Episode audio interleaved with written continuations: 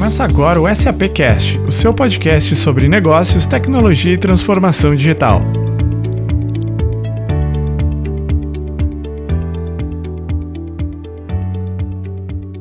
Olá, eu sou Rafael Gimbala e está no ar mais um episódio do SAPcast, trazendo hoje para você um tema muito importante, porém eu não vou divulgá-lo agora, vou fazer um pouco de suspense, porque a gente tem uma co-host para apresentar tanto o tema como as pessoas que irão participar do nosso episódio de hoje.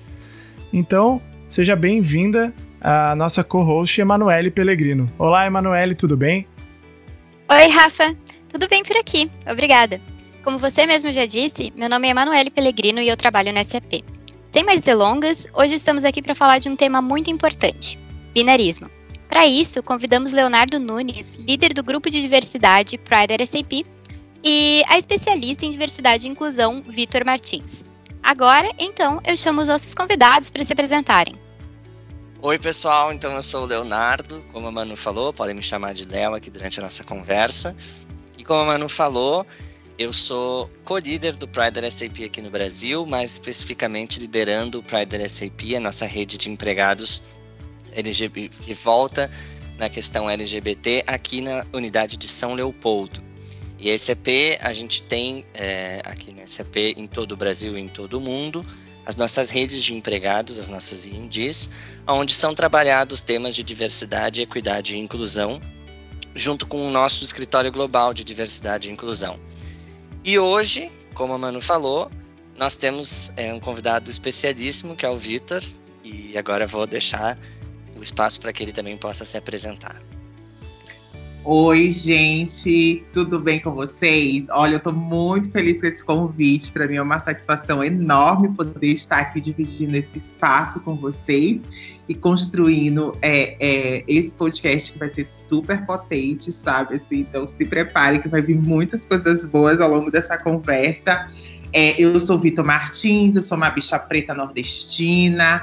É, até para me autodescrever para vocês, né? Eu tenho para que vocês ficarem assim imaginando quem que é o Vitor. O Vitor é uma pessoa de 1,78m, 77 quilos, ganhou 13 quilos na pandemia e tá tudo certo com os meus quilos a mais, não tem problema nenhum com eles, né? E aí sou uma pessoa que falo sobre gênero, diversidade, inclusão, sobre a falta racial, diferentes temáticas que perpassam tanto o meu cotidiano, mas que são é, são campos de estudos para mim. Eu sou administrador de formação pela FGV barra Sociesc. Eu sou estudante de psicologia, estou na última fase, gente. Mandem vibrações aí para mim para me formar e pegar esse diploma pela Universidade Federal de Santa Catarina e também faço mestrado aqui na Federal de Santa Catarina. No mestrado eu estudo estratégias de enfrentamento ao racismo implementadas por empresas privadas no Brasil. Eu sou mãe de um doguinho vira-lata é, e eu moro aqui né, no estado de Santa Catarina, embora seja nordestina, junto com a minha mãe, que é uma mulher negra de 60 anos. Muito obrigado, Vitor. E acho que você trouxe um ponto super interessante, que é também da própria descrição, né? Então vou aproveitar também para que as pessoas possam me conhecer um pouquinho melhor.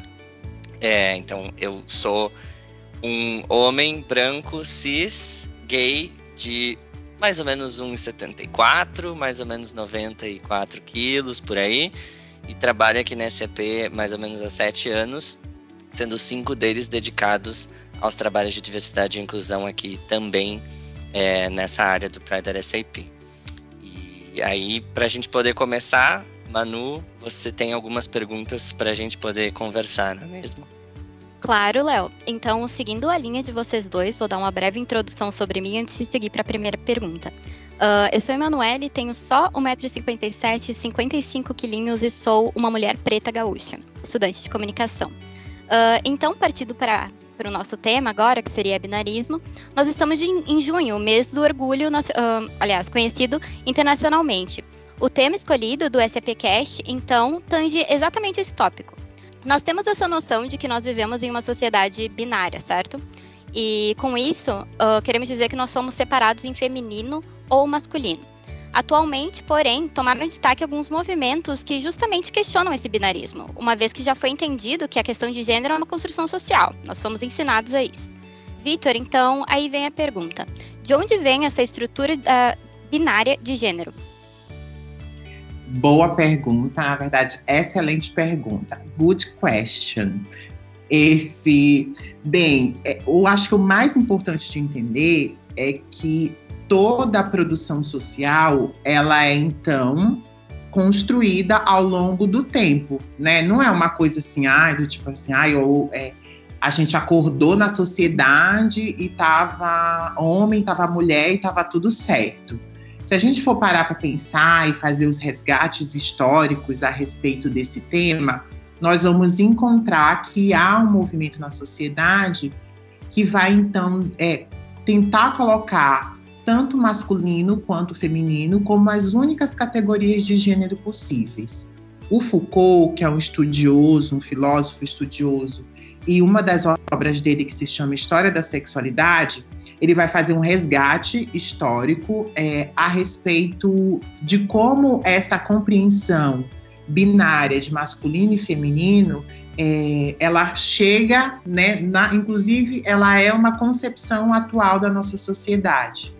No que Foucault chama de, inclusive, de genealogia, que é esse, é, perdão, de arqueologia, que é esse processo da investigação, ele vai definir, ele vai é, dizer que esse processo da gente, essa concepção de se ter os gêneros como masculino e como feminino, elas vão principalmente ter um momento histórico onde isso vai acontecer com uma força maior.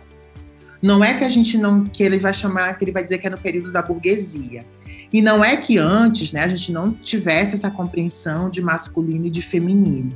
Mas ele vai dizer, e aí pensando a partir de Foucault, que é a partir da burguesia que a gente vai ter algumas mudanças na, na própria configuração da sociedade e que, inclusive, vão justificar é, a, a ideia de uma vida pública destinada ao homem e a ideia de uma vida privada destinada às mulheres. É, e aí ele vai contando essa história, né, essa narrativa, e ele vai apontando fatos históricos que vão comprovar isso que ele está pensando como uma história da sexualidade. Então ele vai falar das escolas, ele vai falar dos contos infantis, né? Então os contos infantis passam a narrar essa essa concepção de masculino e de feminino de uma forma muito marcada. Então, ele vai trazer no resgate da história da sexualidade diversos, diversos é, pontos, marcos históricos que vão ser importantes para que a gente identifique. Se a gente tivesse que corroborar a respeito disso, uma concepção importante é que, para eu justificar o binarismo, o, ou seja, a ideia de gêneros como masculino e como feminino, eu vou precisar de toda uma justificativa é, do, de todos os outros aspectos da vida social. Eu vou falar de da educação, então, se a gente até pensar até décadas atrás, a educação de homens era separada da educação de mulheres. Eu posso pensar a partir das vestimentas, onde a forma de se vestir é, está atrelada a um gênero, né? Então, ah, existe uma roupa que é feminina, então existe uma roupa que é masculina. A gente pode pensar também a partir dos nomes, esses nomes que são binários também, sei lá, quando eu digo Vitor, as pessoas devem imaginar uma, uma pessoa do gênero masculino. Quando eu digo Iara, as pessoas devem imaginar uma pessoa do gênero feminino. Então, todas essas narrativas, elas são importantes e necessárias para a gente construir essa concepção de gênero a partir como se fosse única e exclusivamente uma categoria binária. Dentro desse assunto também nós falamos de cisnormatividade, que é então pensar que existe uma norma de gênero, né, pautada nessa ideia do binário que é uma ideia masculina e uma ideia, uma concepção de masculino e uma concepção de feminino. Acho que o Léo tem uma pergunta para fazer para mim. Isso, não, eu, tô super gostando muito das coisas que você está trazendo e até é, eu particularmente esse ano ingressei num curso de pós-graduação é, onde a gente estuda estratégias de diversidade e inclusão nas organizações e estamos ainda nas primeiras disciplinas, mas gênero tem sido um tópico muito forte nessas primeiras conversas, né? E aí, enquanto você falava, eu fui me conectando muito com isso, né? Dessa questão de gênero ser marcado como um organizador social, né? Então, ele ajuda a organizar a sociedade, ele nos ajuda a entender isso.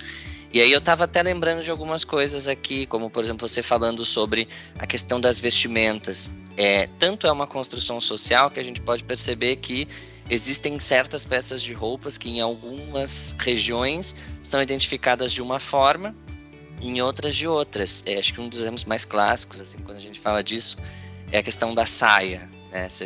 Existem lugares onde existem saias que são peças de vestimenta identificadas como é, peças masculinas, né? E em outros lugares, assim, aqui na nossa sociedade, por exemplo, a gente entende num primeiro momento, a gente é ensinado que saias são vestimentas femininas, né? Se a gente for numa loja procurar uma saia, provavelmente ela vai estar tá lá na seção masculina. E a questão dos próprios nomes, como você estava falando, né? Eu tenho muito isso, porque você citou nomes que a gente é ensinado claramente, né? A questão de Vitor ou, ou Yara. Mas tem alguns nomes, por exemplo, que eh, se a gente estuda e, e, conversa com pessoas da Itália, a gente descobre que nomes terminados em E geralmente são nomes masculinos. Então, por exemplo, Michele, Daniele são nomes masculinos. E aqui a gente entenderia eles como femininos. Então, isso tudo também me vem um pouco a essa questão, né? Mas particularmente eu queria até trazer um tópico que, é assim, é, para quem não conhece, né, o perfil da, da Vitor ainda a gente tem é, no LinkedIn você posta vários conteúdos, né, sobre essas questões de gênero, sobre o seu trabalho, sobre as suas reflexões. E você citou um caso é, justamente onde você identificava essa questão do seu nome, né? Eu acho que é um caso que consegue elucidar muito bem assim essa situação. Se você pudesse comentar um pouco pra gente. Ah, eu conto. Eu eu estava indo, esse dia eu pedi um carro de aplicativo, estava indo para onde? Estava indo pro dentista, arrancar meus dentinhos. A minha dentista é preta, viu, gente? Vamos dar dinheiro para os pretos, é, para os LGBTQIA, a gente tem que empoderar a economia. E aí, no caminho, a, aí o, eles sempre confirmam o nome da gente, né? No meu caso, eles confirmam. Eu acho que eu tenho dúvida se eles confirmam o mesmo nome de todo mundo, né? No meu caso, eles confirmam sempre. E aí é, eles pergun ele havia perguntado assim, Vitor, eu disse assim, sim. Aí entrei e me sentei. Aí ele virou e disse, é, mas Vitor, teu nome mesmo? Eu disse assim, aham, sim, meu nome. Ele disse assim, mas ainda não vai trocar? Mas ainda não trocou? Eu digo, mas troquei de quê? Aí ele, troquei o no, trocar o nome. Eu digo, mas por que, que eu tenho que trocar meu nome? Aí ele, ai, não, não, desculpa, eu só estava perguntando. E aí, essa é uma compreensão é, estritamente marcada pela ideia de gênero, né, do ponto de vista do binário. Porque se vocês me olharem na rua, eu sou uma pessoa assim, bem. É, nas minhas vestimentas, eu sou bem aleatória no rolê, né? Então, vocês têm dia que vocês vão me ver de camisa polo e, e saia. Tem dia que vocês vão me ver toda vestida, lida socialmente como feminina. E tem dia que eu vou estar vestido, sei lá, com uma camisa polo e uma bermuda né? E os cabelos compridos aqui, né? Que eu gosto de. a gente joga o cabelo que é pra dar na cara das pessoas. Brincadeira. Mas sobre isso, né? O fato dele ter questionado o meu nome e ter insistido, né? Você ainda não trocou, faz com que a leitura dele sobre o meu corpo, né? Da minha identidade, ele entendeu que aquele nome não correspondia à minha identidade. E uma coisa que eu sempre digo para as pessoas, gente, eu sou tão satisfeita com meu nome neste momento. E esse é um ponto importante, porque a ideia do gênero não é justamente ela é contra a rigidez. A ideia de que eu estou neste lugar e eu não posso ir para lugar nenhum. Eu estou com meu nome Vitor agora, assim como eu posso estar com meu nome Vitória daqui a cinco anos ou daqui a meia hora. Possa ser que, sei lá, me dê essa luz divina e eu diga assim: nossa, agora eu quero ser Vitória. E vai estar tudo certo, porque me é permitido, inclusive no Brasil, legalmente o direito ao uso do nome social.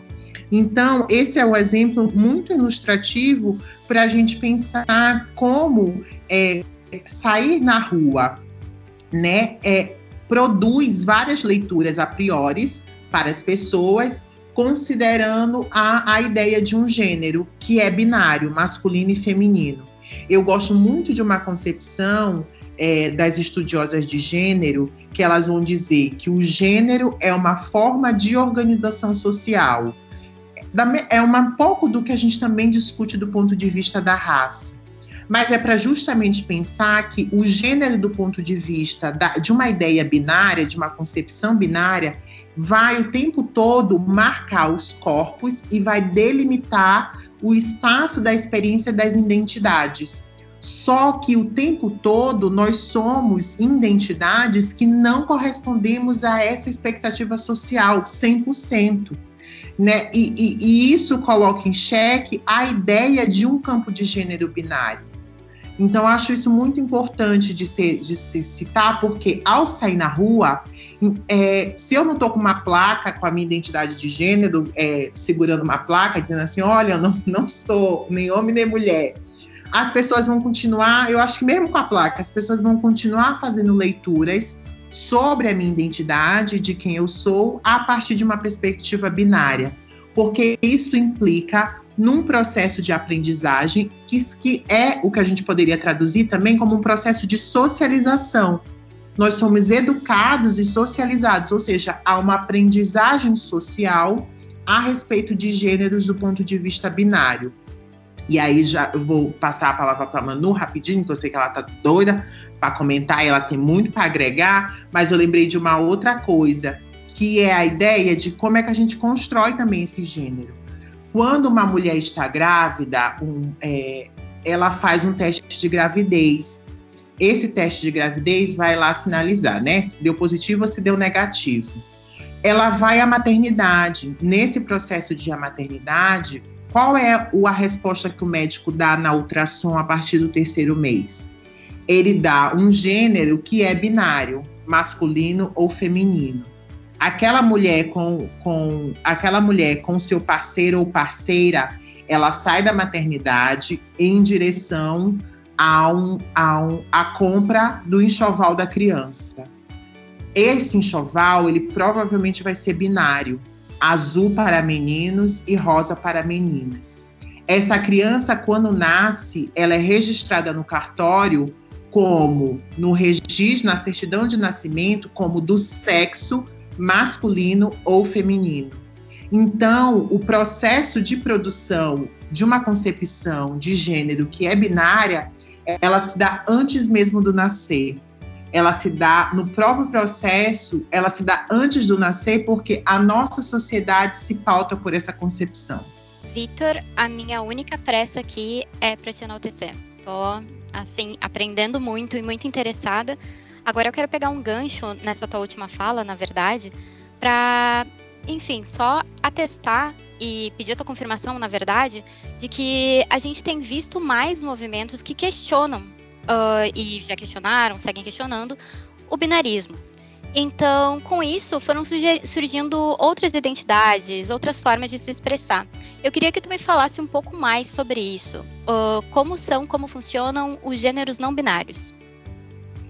É, nós temos vários, né? Então, um, uma pessoa não binária, um gênero não binário, não está dentro desse espectro de masculino e feminino. Uma pessoa queer é uma identidade não binária.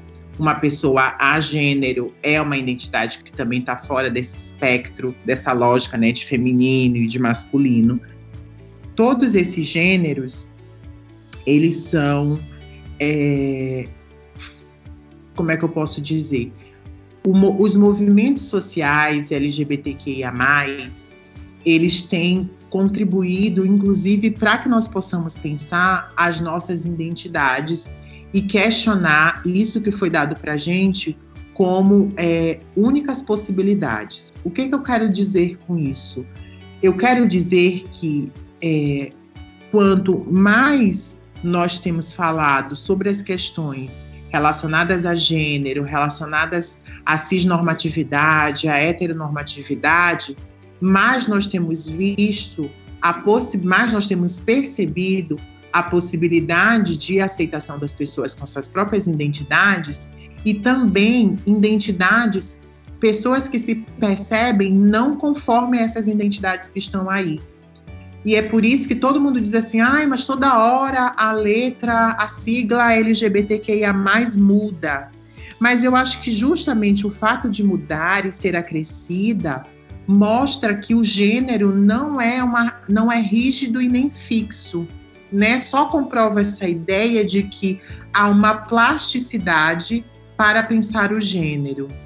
Então, para mim, é, o, os movimentos sociais e a luta, a luta das pessoas LGBTQIA, os diferentes espaços que têm debatido sobre esse assunto, têm permitido e contribuído justamente nós pensarmos essas possibilidades de ser estar e pertencer no mundo que não seja restrita a uma ideia de masculinidade e uma ideia de feminilidade.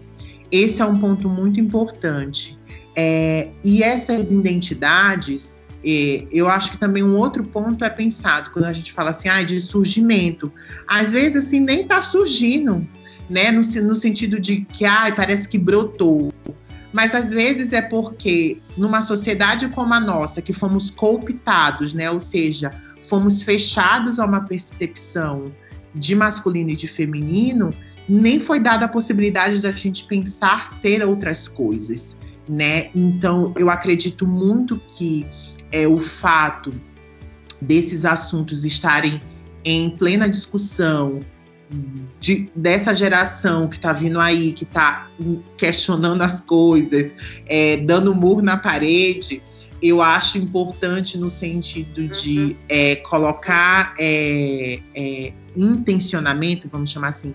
Eu acho que tem dado a possibilidade de tensionar isso que foi dado para a gente como verdade única e absoluta e dizer assim, olha, eu infelizmente não correspondo a isso que tu estás dizendo, né? Então, e um, acho que um outro aspecto e aqui citando uma autora bastante importante que é a Judith Butler, ela vai falar da importância. Tem um livro que é o da Judith Butler, que se chama Problemas de Gênero. Ele é um livro traduzido para o Brasil, né?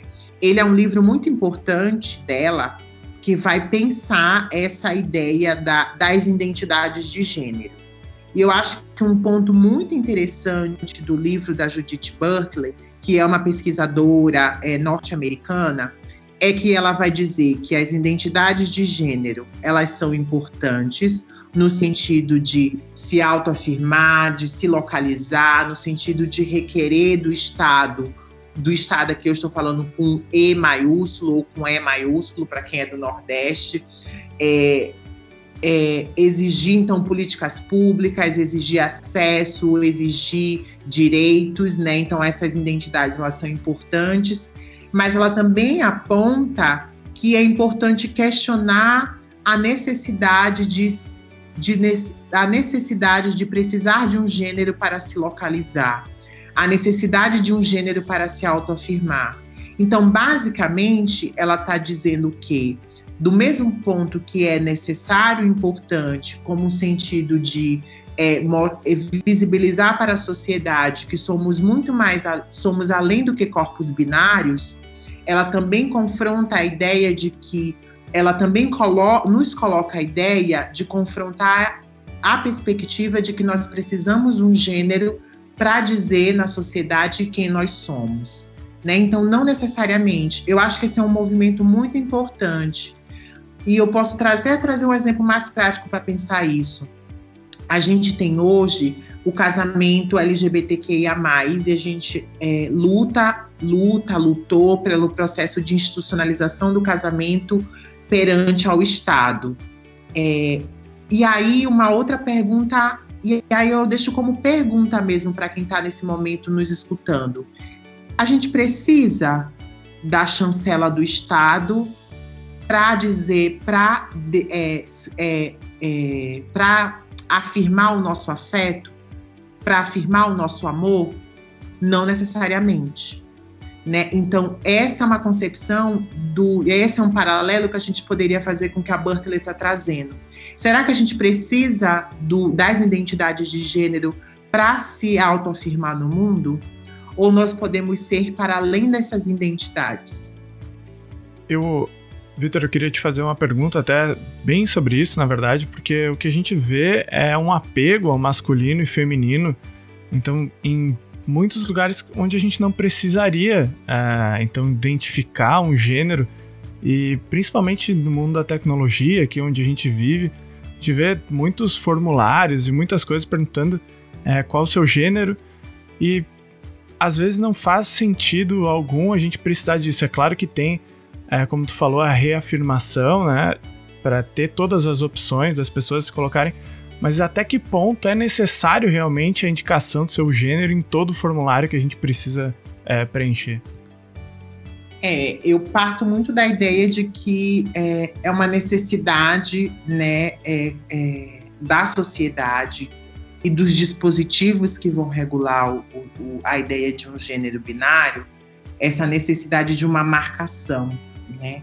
De que a gente vai ser, e eu acho que isso não se resume a, a gênero, né? A gente poderia pensar raça, poderia pensar orientação sexual, né? Essa necessidade de que a gente precisa estar sinalizando, precisando demarcar quem somos, como se fosse, como se nós fôssemos aquilo. E que é muito do que eu disse, acho que no, no comecinho, né? o que, é, que eu falei lá do meu nome, que eu posso daqui a meia hora mudar para para Vitória. É, é a mesma coisa se a gente tiver que pensar, né? Eu marco masculino no formulário e daí depois eu, sei lá, não estou mais me identificando com isso. E não tem nada, absolutamente nada, do ponto de vista é, biológico, que queira determinar a forma como eu me percebo.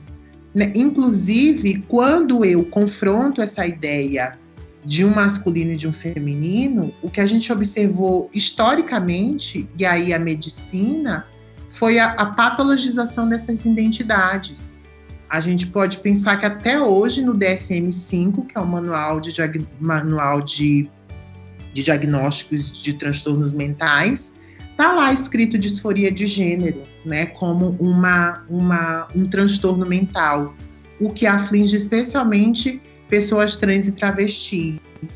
Então, essa, quando eu confronto, e, a, e, eu acho que historicamente pensando, né, aí resgatando Foucault, que fez uma ótima história da sexualidade para entender como esse gênero, essa compreensão de gênero que a gente tem hoje, uma desses dispositivos foi a necessidade de patologizar quem nós éramos, né? De, de patologizar, é que eu estou dizendo assim, de nos nominar como doentes, por não correspondermos a uma expectativa social.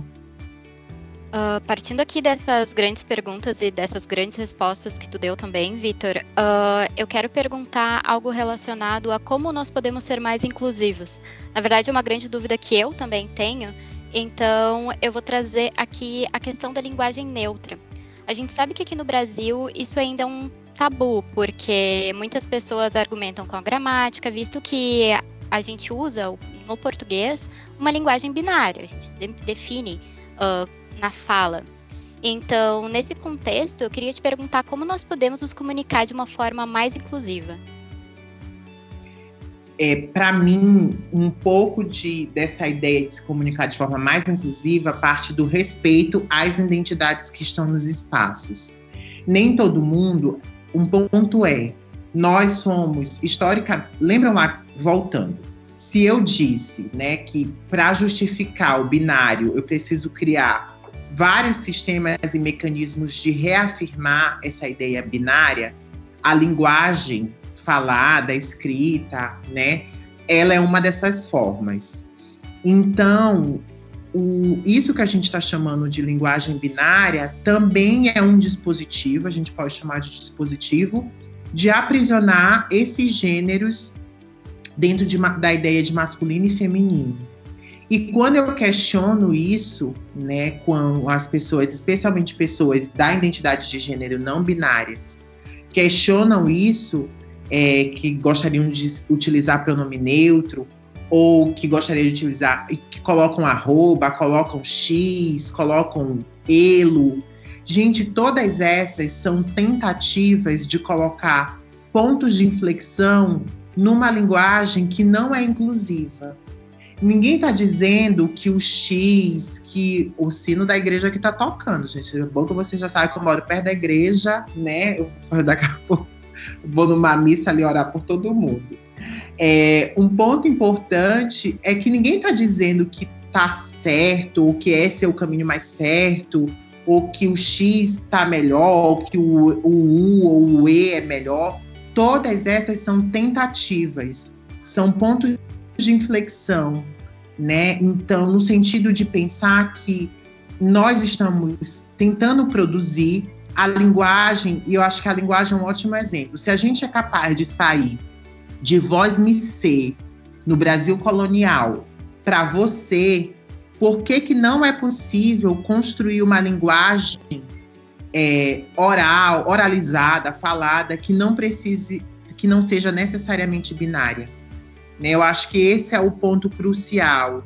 E para mim, né, e aí tentando talvez ser mais é, pontual na tua questão, para mim é respeitar quem está no espaço, para mim significa respeitar as questões de banheiro, as quest um funcionário ou uma funcionária que entra na empresa e tem problemas com e-mail. Isso, gente, isso deve ser evitado, né? A pessoa não precisa passar pelo desgaste de ficar pedindo para ser chamada no nome que deseja, né? Nem para ter nem para ter o e-mail com o nome que lhe convém, né? Isso é um direito, isso é um dispositivo legal, inclusive, é um decreto. As pessoas, as empresas deveriam estar preparadas para isso, porque se elas são capazes de se atualizar do ponto de vista da LGPD, como a gente viu o movimento de todas as empresas tentando se adequar à LGPD, por que, que a gente não se adequa a um decreto que permite o uso do nome social? E aí a gente precisa pessoas né, que não é, têm nomes, fazem uso de nomes sociais, precisa o tempo todo passar por desgastes emocionais em órgãos públicos, em órgãos privados, quando são contratadas na abertura de uma conta. Eu acho que é um pouco. É, é, às vezes a gente acha que a solução é uma coisa assim gigantesca, ou que precisa de muita coisa.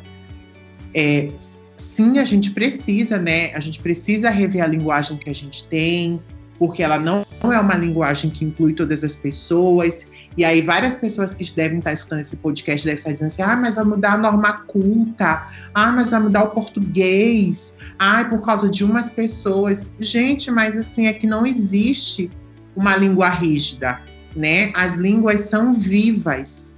Então, se elas são vivas, elas podem ser vivas e inclusivas, né? Então deveria só que, como nós estamos falando, que a gente foi educado por uma sociedade binária, em concepções binárias de gênero, é como se para a gente tivesse tudo certo, porque a gente corresponde com a expectativa social e todos os dispositivos eles nos são favoráveis.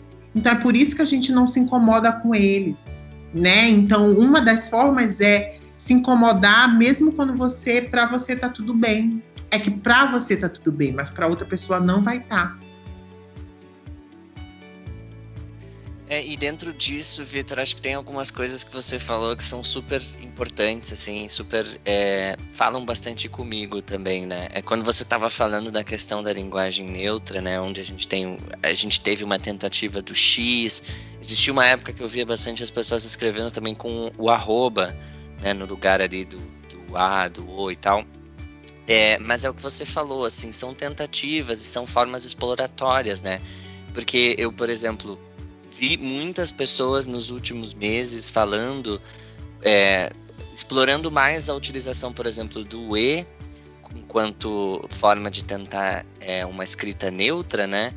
trazendo justamente que no momento em que se usa o X, no momento em que se usa o arroba, isso dificulta, por exemplo, é, para os softwares que fazem a leitura de tela, leitura de texto, para pessoas é, com deficiência visual. Então, quer dizer, são.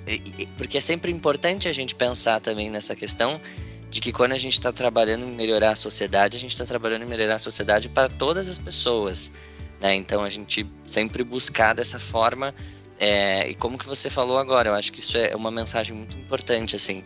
Se hoje talvez as coisas estejam bem para você, que bom, mas houve uma evolução, houve um trabalho até que fosse, né, até que se chegasse nisso. E existem outras pessoas que talvez precisem desse, desse suporte também, né? E aí a gente fala sobre várias coisas que você já citou aqui, desde as pessoas com deficiência, as intersecções com raça também, é, e, enfim, as demais diversidades que a gente tem representadas hoje. E, e aí, essa coisa que você falou sobre se incomodar, sobre a gente transformar isso em ação, né? Eu acho que isso é super importante de pensar, assim, de que quando a gente fala de diversidade, é, ela não é necessariamente confortável. Ela vai ser muito desconfortável em muitos momentos, né? A gente buscar incluir pessoas, a gente buscar quebrar padrões que excluem pessoas da nossa sociedade, é, isso é muito desconfortável para as pessoas que talvez não tenham essa noção, né? Só que é muito mais desconfortável, obviamente, para quem está passando por isso. E aí, aproveitando que aqui no SAP Cast a gente tem uma audiência também de muitas pessoas de negócio, muitas empresas, né, muitas pessoas parceiras aqui da SAP, é, eu queria, talvez, para é, a gente conversar um pouco e, e, e, fechar esses temas que a gente tem falado, o que, que você acha que seria importante a gente pensar em relação às empresas sobre esses tópicos que a gente conversou? Assim? Então, desde as questões do gênero, a gente entender essa fluidez no gênero, entender essas, essas, esses avanços que a gente vem tendo com essas discussões, mas acima de tudo, algumas coisas, talvez, eu sei que podem haver muitas, mas algumas que você acha que poderiam ser as principais ou as iniciais para que as empresas tenham em mente no momento que elas é, queiram passar a trabalhar a diversidade, a equidade e a inclusão de uma forma que respeite as pessoas que cria um ambiente seguro para todo mundo? Bom, bom, bom, bom, bom. É, para mim, é trazer as pessoas no primeiro momento, né? Porque não adianta eu dizer assim, ai, nossa, que a gente usa a linguagem neutra. E aí não tem ninguém que se identifica com a linguagem, porque todo mundo tá super correspondido com o masculino e com o feminino, né? Então, trazer as pessoas, né, é, é importante. Então, que essas pessoas possam ocupar seus, esses espaços. Além dessas pessoas ocuparem esses espaços, permitir com que elas sejam vocais, ou seja, com que elas tenham espaço dentro desses ambientes para apontar as suas necessidades e que suas necessidades sejam levadas em consideração. Alguém pode me dizer, ai, Vitor, mas se a pessoa me pedir que ela quer trabalhar do lado de uma cabra, eu vou ter que chamar uma cabra que botar no meu escritório uma cabra. Não, gente, você não vai precisar botar um, precisar chamar uma cabra para trabalhar do lado dela, porque não vai ser esse tipo de pedido que ela vai fazer. Né? Ela, o que ela vai fazer são questões para tornar, ela vai demandar questões que no cotidiano dela vão é, permitir com que o processo é, o ambiente para ela seja mais seguro psicologicamente. É isso que ela vai demandar da organização. E é isso que toda organização deveria, inclusive, pensar, sem nem elas precisarem ser vocais. Mas, como em geral a gente tem uma gestão que não corresponde, não entende muito dessas necessidades, é muito importante ter canais onde essas pessoas elas possam vocalizar as suas necessidades e tenham certeza que elas não vão pedir uma cabra para trabalhar do lado delas. Tenha plena convicção disso. Acredito que um outro aspecto é formar gestores a respeito disso que nós estamos discutindo. É, eu acredito que um, várias empresas que eu participo, dou consultoria, dou palestra, todas elas têm um pilar de desenvolvimento ou que não tem pilar de desenvolvimento, elas acreditam no desenvolvimento das pessoas. Diante disso, se elas acreditam no desenvolvimento das pessoas, diversidade e inclusão é uma forma de desenvolver pessoas. Então, elas deveriam partir desse lugar de que quando elas promovem sessões de orientação, sessões de treinamento, é, elas estão garantindo né, formas de desenvolver funcionários e seres humanos mais inclusivos e que tenham uma compreensão um pouco maior diferente das realidades, porque muitas vezes a gente está fechado na nossa redoma de vidro e a gente precisa ver ter, alguém né, que nos tire deste lugar e nos dê possibilidade de pensar outras coisas. É, não só pensar outras coisas, mas entender que o mundo é para além desse meu umbigo. E eu acredito também, né, trazendo aí como um, um outro ponto, para também não virar uma tripa de coisas, uma carta de coisas, eu acredito que as empresas elas precisam é, investir né, em organizações e em projetos que apoiem causas LGBTQIA+, porque você pode até não saber fazer, mas tem muita gente legal com projetos legais que sabem fazer e só estão precisando de um recurso. Seja um recurso intelectual, que pode vir dos seus funcionários, seja um recurso financeiro.